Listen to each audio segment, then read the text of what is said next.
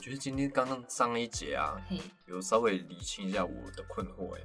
因为我可以理解说，嗯，上一个世代的人可能因为种种原因，而未能理解说当时台湾本岛的空袭事件是到底怎么一回事。嗯，可是我也很同意你说的说法，可能有时候并不是当权者刻刻意要进行什么样意识形态的灌输，或是什么意识形态的教育，嗯而就是刚好没有写，没有写啊，没有教。嗯对啊，那这个没有写、没有教背后，坦白说，可能啊，也不是因为他对于啊、呃事件的诠释，或是轻描淡写，可能也不是因为这样，而是因为他们的视角看出去的地方，台就湾是跟那澎样湖子本来就是很外围的战场啊，是啊嗯是啊对是啊，那可能是因为我们今天啊、呃这几年大家的民族认同、国族认同更为确立、更为深化嗯之后，对，大家会更想了解，说我脚下的这块土地嗯在嗯二战嗯时发生了什么事。对对，所以，我对们也是以我们脚下我们啊、目前所自身所处的位置看出去的视角去诠释这场战事。没错，所以，我觉得就是诠释或是你所站的位置不同，所导致这样的冲突或是误对解。对对，对哇，这个听君哦一席话啦。慎读十年书，慎读十篇廖英燕专栏。 好，那我们还是拉回澎湖战场好了。哦，好的，啊大家知道当年其实很多事情大家可能不是很了解，比如说澎湖当年有一支海上的，我们可以称它叫做神风特工队吗？海上版的神风特工队吗？海上版的神风特工队吗？啊，这样子的话有很多个海上版呢。哦，好所以我们应该把它证明，它的名称叫做是正阳特工队，对好正阳特工队。当时这支队伍其实它所执行的任务，我还是很坚持，应该跟神风特工队差不多吧。结果啦，我们以结果路来嗯嗯看嗯，嗯应该还是差不多。嗯那当时嗯这支特工啊、特工队，它的目的是什么？哦，好的，跟大家做一下说明。其实像正阳特工队，就是日本他在二战末期的时候自己知道说啊，就差不多了啦。但是日差本差不多的是差不多了啦，就是他说们也觉得说自就己就差不多了，对啦哦对啦对啦所以他们也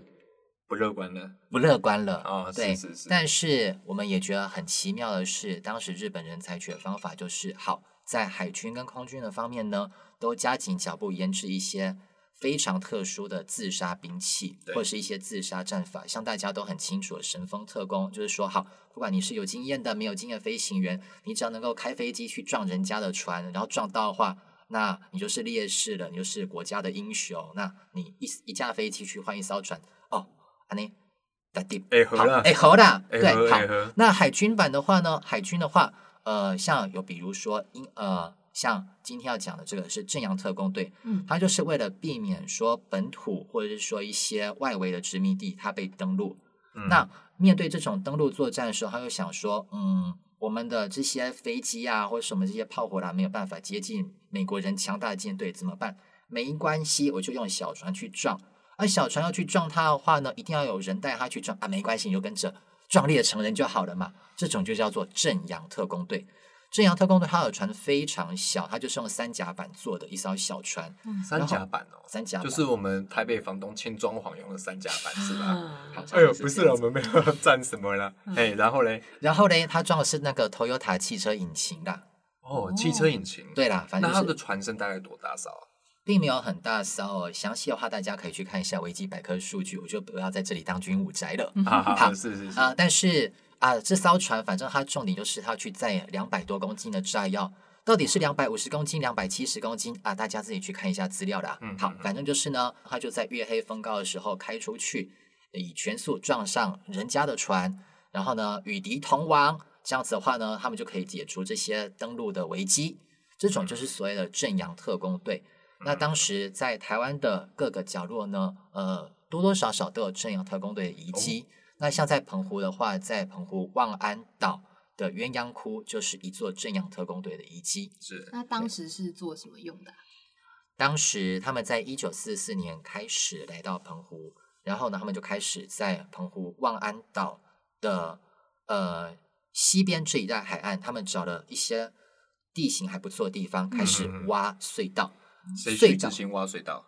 当然是当地人喽， 苦命的澎湖人，嗯非常可怜。当地人他们就是呢这样子被强行征调过去，到底有没有工资那个就不要讲了，一定不会有啦。嗯哼，所以我我记得我有看过相关的纪录片，是不管是女生男生都一定要去征调去挖洞、欸，哎，对，而且因为它的地形的岩那个岩质的关系，其对实是非常难挖的。非常容易崩塌又很难挖。对，对所以他当时是挖了这些洞，我记得是我看到资料应该是有八个洞窟对嘛，八然个后他洞们要把所谓的这艘快艇藏进洞藏窟在里里面面，去，然后对从洞窟到海边其实应该有拉轨道出来，它会拉轨道，所以把就那个是人如果推接出去获指令的话，就是哎推着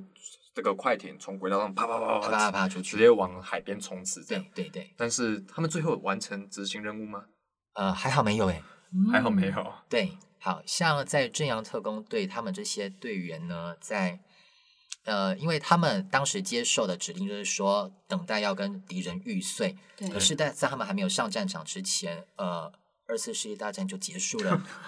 所以哎当我时们他不们能笑，有这个听友说我们讲到这个有人过世的时候，这个不小心笑了出来，但我们要说这个笑，可能有时候是无奈的对真的笑，有点无奈的无奈然的后无笑奈的哭笑，无奈的哭笑，真的对对对对对，可是这正是时代的荒谬。对当正阳特工队的这些队员们知道说，呃，我们伟大日本帝国竟然要向美帝投降的时候，他们是非常激动、难过，甚至落泪的。嗯是好，就好像是弗洛伊德讲的死之本能一样，他们的心情是往往是我没有办法去平复的。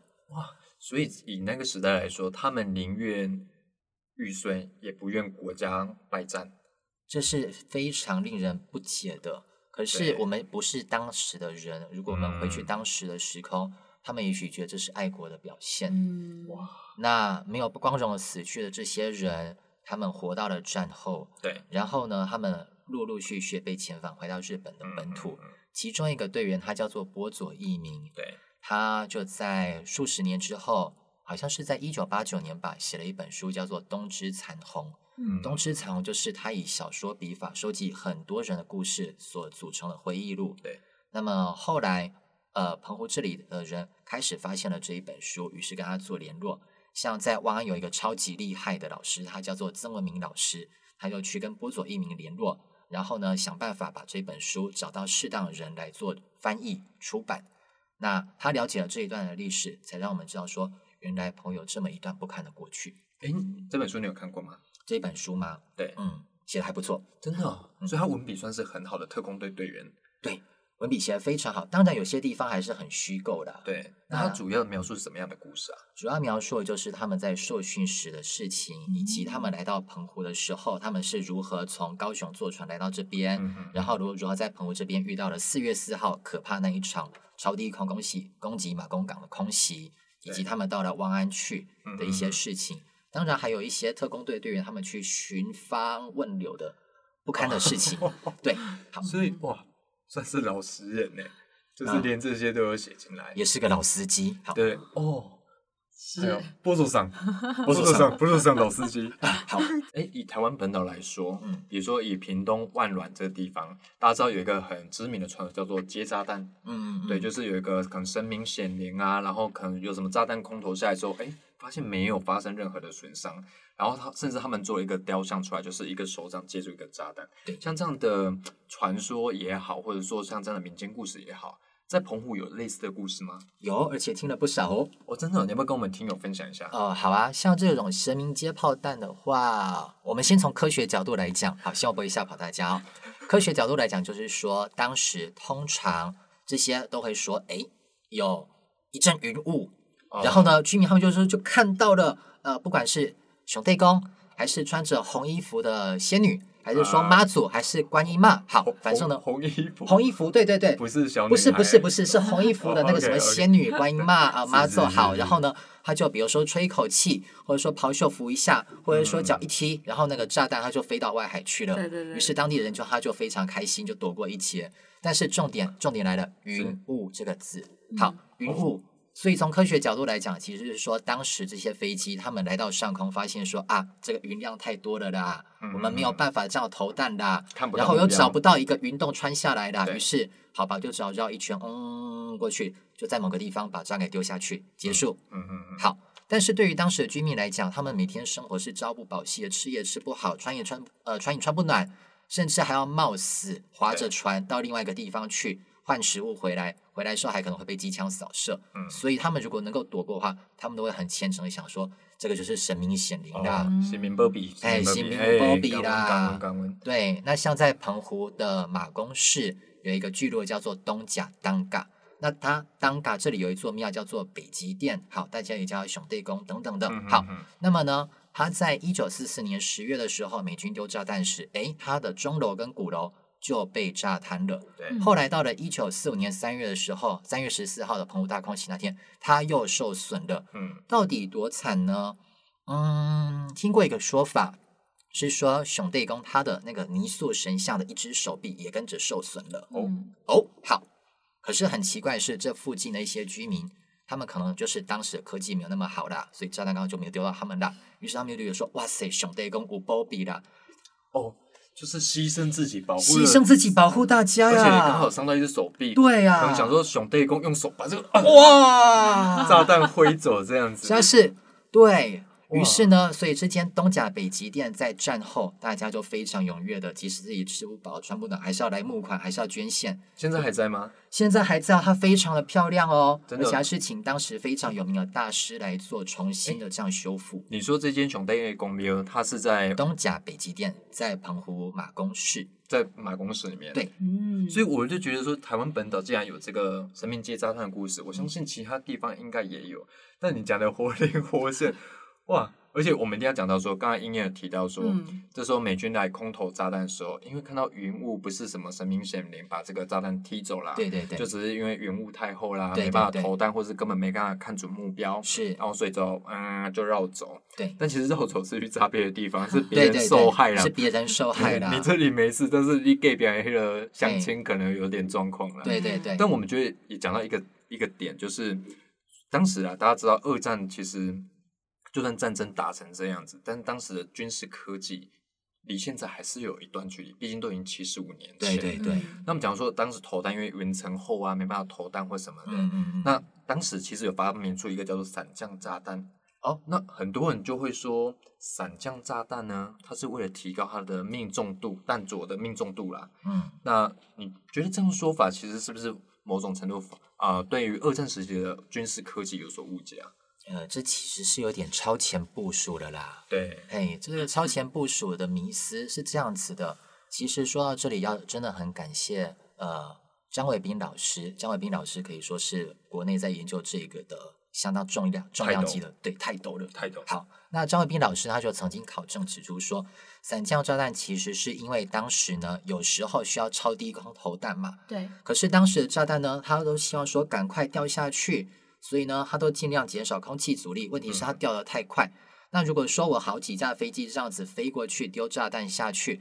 啊，第一架已经脱离了，最后一架才刚要投弹，可是它第一架丢下去炸弹已经爆了，嗯那我怎么办嘞？于是就想说，好啦，我在那个炸弹的后面装两个到四个降落伞，让它慢慢慢慢的飘下去。飘下去的时候呢，我飞机刚好都一一投完弹了，我就脱离了，拜拜。哦，所以你意思是说，因为我们知道轰炸是一个编队陆续对进入对对投弹陆续位进置入，投弹位置。那我比如说第一台进去之后，飘，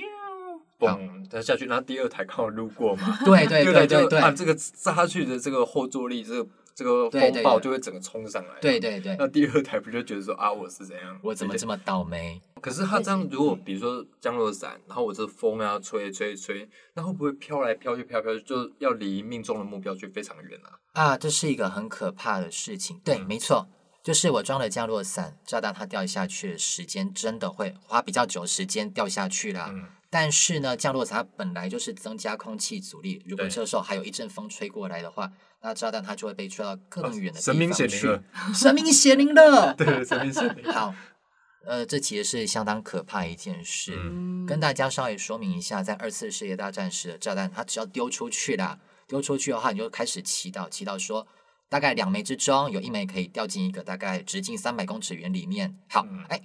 这一个三百公尺直径的圆到底掉在圆的哪一边？哎，我不知道。啊，另外一枚掉到掉到外面去，也不知道炸到哪里去了。好，这是没有装降落伞之前。嗯对那装了降落伞之后的话，哎，可能就不是一个三百公尺的半径，可能五百公尺、一公里都有，就看到时候一阵风吹过来，到底把它吹得多远了。所以伞降炸弹绝对不能够增加命中精确度，嗯，它只是让来轰炸飞机可以安全的脱离的一件事情。对，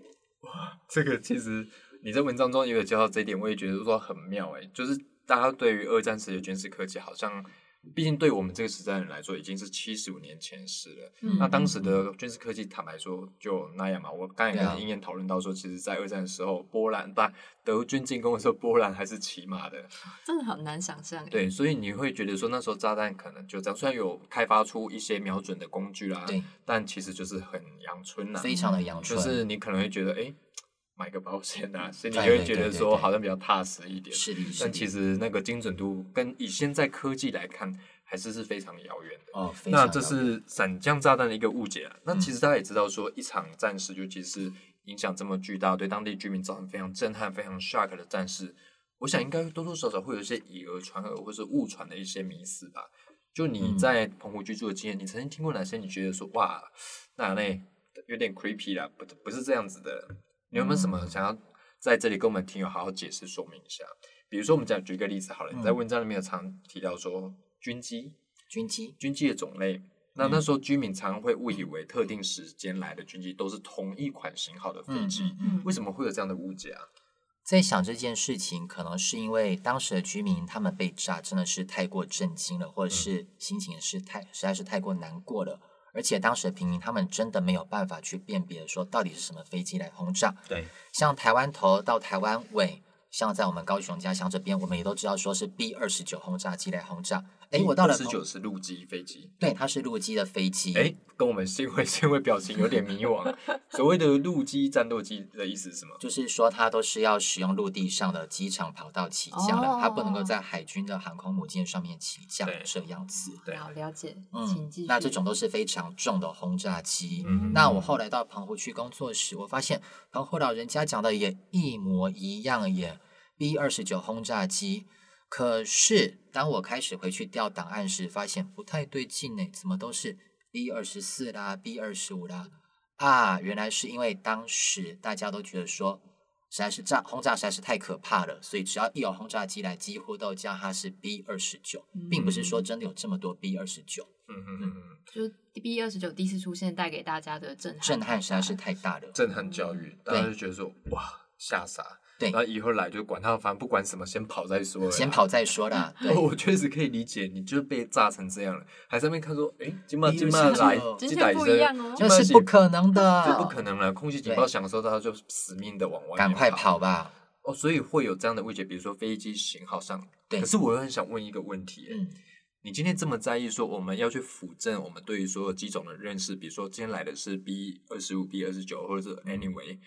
你的原因是什么啊？为什么你这么想要去纠正这样历史上的错失或是误解？那我们分几个原因来好讲好了。没问题。有一个原因是官方做史、官方造史的过程中可能误植了历史，对那一个就是民众一般坊间对于这个事件本身的错失跟误解。对，那你觉得针对这两种情形，你有什么样更好的建议，去辅证说我们对于历史要有正确的认知？建议是不敢的。这么说好了，民间的耆老他们在口述访谈时，我们可以把它想象成一台嘎吱作响的，经常会把你穿梭到错的地方去的时光机。嗯，所以他跟你讲 B 二十九的时候，如果我们知道他讲的是错的，我们会把这个记录下来。那但是我们不会相信这是 B 二十九，嗯因为毕竟其实这是他走过的伤痛的经验对，我们感激他都来不及了。嗯对，可是如果今天我要把这个东西写下来跟大家做分享时，在民间的部分，如果嗯所有民间出版品都说 B 二十九，那会变成一个很可怕的误解。哦嗯现在资讯这么发达，人家都已嗯经知道说是什么样的飞机，然后丢嗯了几吨的炸弹，嗯几架飞机来，你还在 B 二十九 B 二十九，嗯那这样民间以讹传讹，时间一久会形成一股迷思，对，然后呢就觉得说哇，台湾跟澎湖在二次世界大战每天 B 二十九都来轰炸，你看人家欠我们多少，哦，这这是很种可怕的一件事情，史实的错误到可能后面的解读也会跟着越来越偏形成整个社会的偏见。那一哦个充满偏见、愤怒、激情的社会，虽然像极了爱情，但是这是一场糟糕的爱情，我们也不需要这样子的爱情。可是我想问一个比较尖锐的问题，嗯，我们今天就算辅正了这些纠纠正这些畸形上的错误，可是对于一般民众来说，它的意义会是什么？一般民众就说：“飞机来了，我赶快去躲空袭。嗯，那嗯嗯我为什么要去 care 说它今天是 B 二九是陆基的还是舰载机的？为什么要去 care 这些呢？那对你来说，你这么执着，不要说执着，非常没有问题。非常啊、呃非常坚持于历史的真相，回归于历史真相。嗯，那你的目的是什么？是因为你太 nerd 的 吗？有可能哦。好还了，没是有是啦因。为你觉得说这件事情其实是非常严肃的事情？呃，这么讲好了，我刚刚讲到的是民间的部分，民间对可能会觉得说这就是一个偏见嘛。好，嗯那我们当然可以说啊，反正就是认真输一半，不爽不要看，嗯，对？吧？好，这真的，其实历史它写错了，对于我们一般人也来讲，也真的都是不痛不痒的。对，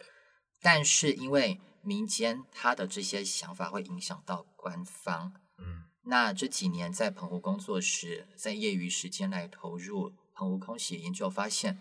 哎，不止民间哎，官方错更大哎，哦，哦，官方错更大，嗯呃，那官方在机型的部分，嗯，错了蛮多，连轰炸日期，哎，呃，也写错了，轰炸日期也写错，轰炸日期也写错了，嗯，呃，然后呃，经过也写错了，经过也写错，，对，就这种结果是对的吗？呃，结果，哎，结果结结果也写错了，所以对就不起算我最后看最后三页，我看到还是错误的结果啊。哎，呃，对啦，是这样，样子，哦所以这其实官方民间的观感、民间的认识会影响到官方做事。对那。官方做的时候，其实又反过来再影响到民间如何对解读这件事情。我们会发现这件 OK 事情相当的可怕，就是说连官方出版资料也是错误百出哈。嗯那如果有人他以后真的啦，假设有人他会想要去去重新了解这段历史时，他接他所接触到的也都是充满错误的，不是断简残篇，而是看起来非常整齐干净，但是里面都是 rubbish 的东西。哇，那这样子会导致什么呢？当我刚刚有跟大家讲说，二零一五年我开始做调查，今年是二零二零年嗯。当初我所访问的耆老有许多已经不在了，嗯当耆老完全都离开这这个世界上之后，那什么东西可以保留下来？官方的错误百出的这些资料。对对，那请问大家，我们纳税钱养这些人、养这些东西，对吗？哦，嗯你会哇你会希望你的纳税钱被这样子拿来滥用吗？是是，你会是希望有个错误百出的东嗯西留下来吗？嗯，我从你眼神中看到了浓浓的 nerd 风，突然飘出来了。好，对不起。好啦，那既然我们觉得聊到澎湖，我们也不要这么哇着重在这个，除了着重在战争历史之外，是我觉得可以聊聊一些这些二战啊、空袭澎湖之后，或者是过去日本殖民统治时期在澎湖留下的一些文化资产。你觉得有哪些推荐的点，可以大家去澎湖的时候可以去走走？除了去吃我们这个阿爆香肠之外哎、，真的很好还吃哎，很好吃，好吃对，好吃还有哪些点你觉得可以先去走走的？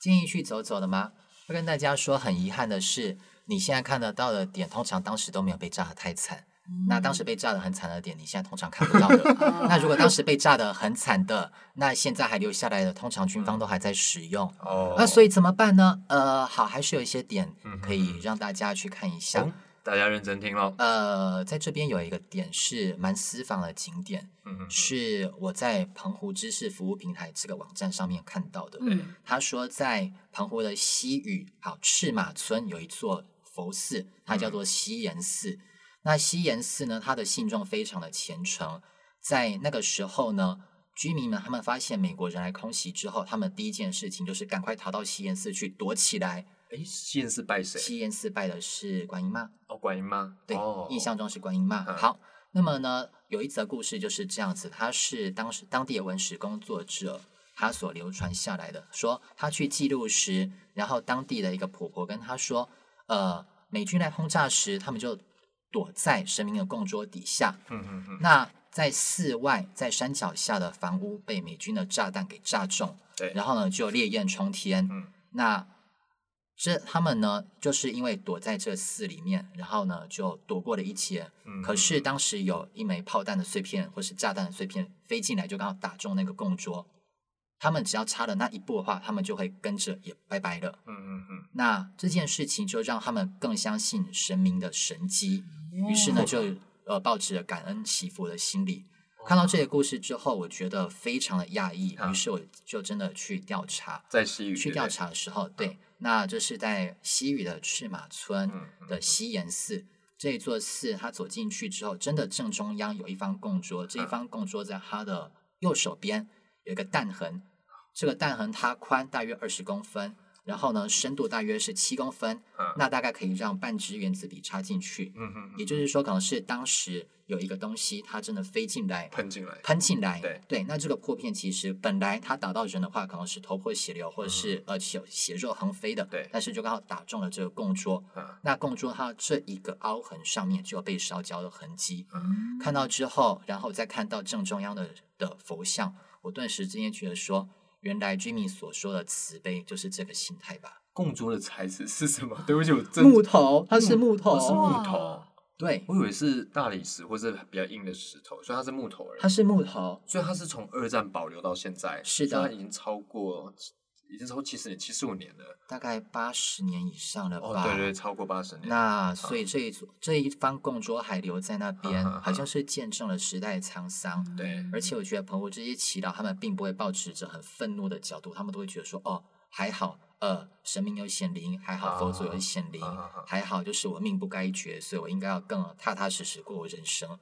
哇哦，我觉得说天哪，有点感人的故事哎。这是一对每次在做文史踏查时，嗯都会觉得说、这些人他们那种乐天的精神，嗯才让我真正看到了人性的光辉。就算时代是这么的苦难，那但我是他们永远都没有放弃希望。那我们再跟听友介绍一下，这间寺庙叫做什么？它叫做西岩寺，西岩寺。在澎湖的西屿，嗯对，西屿的赤马村，如果大家去西域玩的时候，也可以去这边去这个庙寺庙那边看看啊呐、也嗯算难得有被保留下来那时候对啊的共住欸痕迹。哇，所以也没有人，从来没有人去要去把它重新换一张啊，或者怎么样，大家就持续保留在那嗯里。我想如果真的把它换一张的话，那应该是对于神明的大不敬吧。我们这边要 Q 一下肖文杰老师啊，老师记得赶快去帮忙提报一下这张工作。文化资产对。文化资产 Q 一下肖老师。但是我之前看鹰燕的文章有一个蛮印象深刻，就是你有提到澎湖大空袭那一次被炸很惨，有一个叫松岛公园的地方，嗯，哦但对像松岛那里就公园是很遗憾没有完全没有被保留下来，完全没有对办不对法留下来。它现在是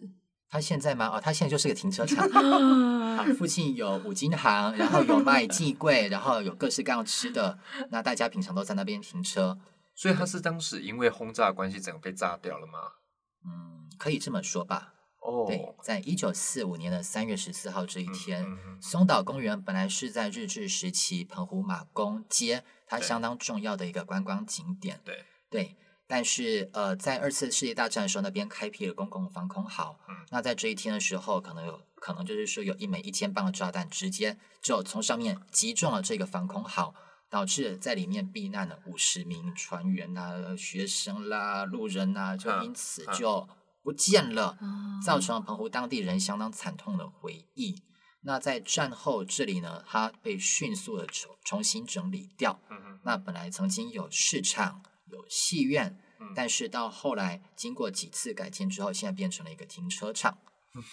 一点我有看你提供的照片诶、真的是一点当年公园的遗迹都不存，都没有了，嗯都没有完全了就是铲平的状态。对对对，真的都铲平了。哇，我觉得很可惜，因为我有上网去看这个松岛松岛公园嘛，是，松岛公园的照片其实蛮漂亮的诶、欸嗯，然后别有别有意志啦，可对惜我觉得这样的重要的文化资产并没有保留下来，那就是战争无情的地方，他并不会嗯看你有没有文化什么不对对文化对的，，嗯对，对先对轰再说啦。先轰再说了。但我觉得就是所谓的战火无情，就是这样。嗯那我们两个经典再来一个吧，其实还有一个景点，它在现在马公市的公车总站的南边。好哦，这是一个佛教的菜堂，它叫做成员堂。这个成员堂呢，它也曾经在一九四四年十月美军来轰炸的时候呢，遭受到轻微的损伤。嗯，对，那成员堂它为什么被轰炸呢？其实并不是因为说美国人他们就真的看这些吃菜拜佛的人不爽，而是因为它的对面隔一条马路过去就是呃日本陆军重炮兵联队的本部啦。 哇，那当时的炸弹它就真的是飞出去之后，它就不长眼啊对了，所以可能刚好有一两一两个啊，呃一两枚，它就刚好击中了成员堂。嗯那成员堂它在战后改建呢，现在变得非常的清幽。那大家去的时候，其实就是呃轻声细语，嗯然后看一下 它这附近的风景。哦，那我最后很想问你一个问题，鸳鸯窟好不好玩 啊？鸳鸯窟 吗？对还蛮热的哦。 对，因为附近好像没有什么树哦因，为我们刚才有提到说，它早年是有八个洞，但是后来因为很多都探访掉了已经探，访然掉后了就算找出位置，你也其实就是没办法再进去做任何观光化的一些行嗯行为对嘛。那其实还有保留几个洞啦，那还是有保留它有做一些适度的观光，就是做一些步道让大家去看看这样。对，那我想说。到底好不好玩？因为我怕真的很热，因为它是完全完全大曝晒的状态，呃，真的是大曝晒的状态。 对，呃，其实鸳鸯窟这边，尽管相关单位它的确曾经做过规划，嗯哼，但是官方在规划时经常会漏这个漏那个，所以嗯在地文史工作者并不是那么的满意。哦，嘿，好，那我决那定在我下周的澎湖行先略过这个地方好了。好，但是大家还是可以去看一下啦。对对对，对，也许就是因为这样子，民间的文史工作者会嗯一直很努力的说、啊，官方不行的话，我们自己来做。对，那如果要用几句话来为今天跟大家的分享做结的话，我会说，澎湖它真的还蛮小的，但是这样子的弹丸之地，它在二次世界大战时被空袭的历史，刚好可以作为一个例子，让我们看到比较大的台湾，它在这段时间之中时代的苦难，以及即使再怎么样的辛苦，人们依然没有放弃希望这种希望的光辉。那澎湖真的不是只有花火节、海鲜，那也希望大家能够去的时候，也可以稍微了解一下当地的历史，然后让我们更加知福惜福。谢谢大家。哇，我们节目第一次有来宾自己做 ending 啦。 不负责任的主持对人，对对，好希望度，希望音乐未来常来都帮我们每一集做个 ending 啦，好吧？那我们非常感谢燕英来到我们名人放送的现场，嗯，那也希望各位听友下周同一时间继续收听名人放送，我是主编柏松，我是新慧，我是英燕。拜拜。拜拜。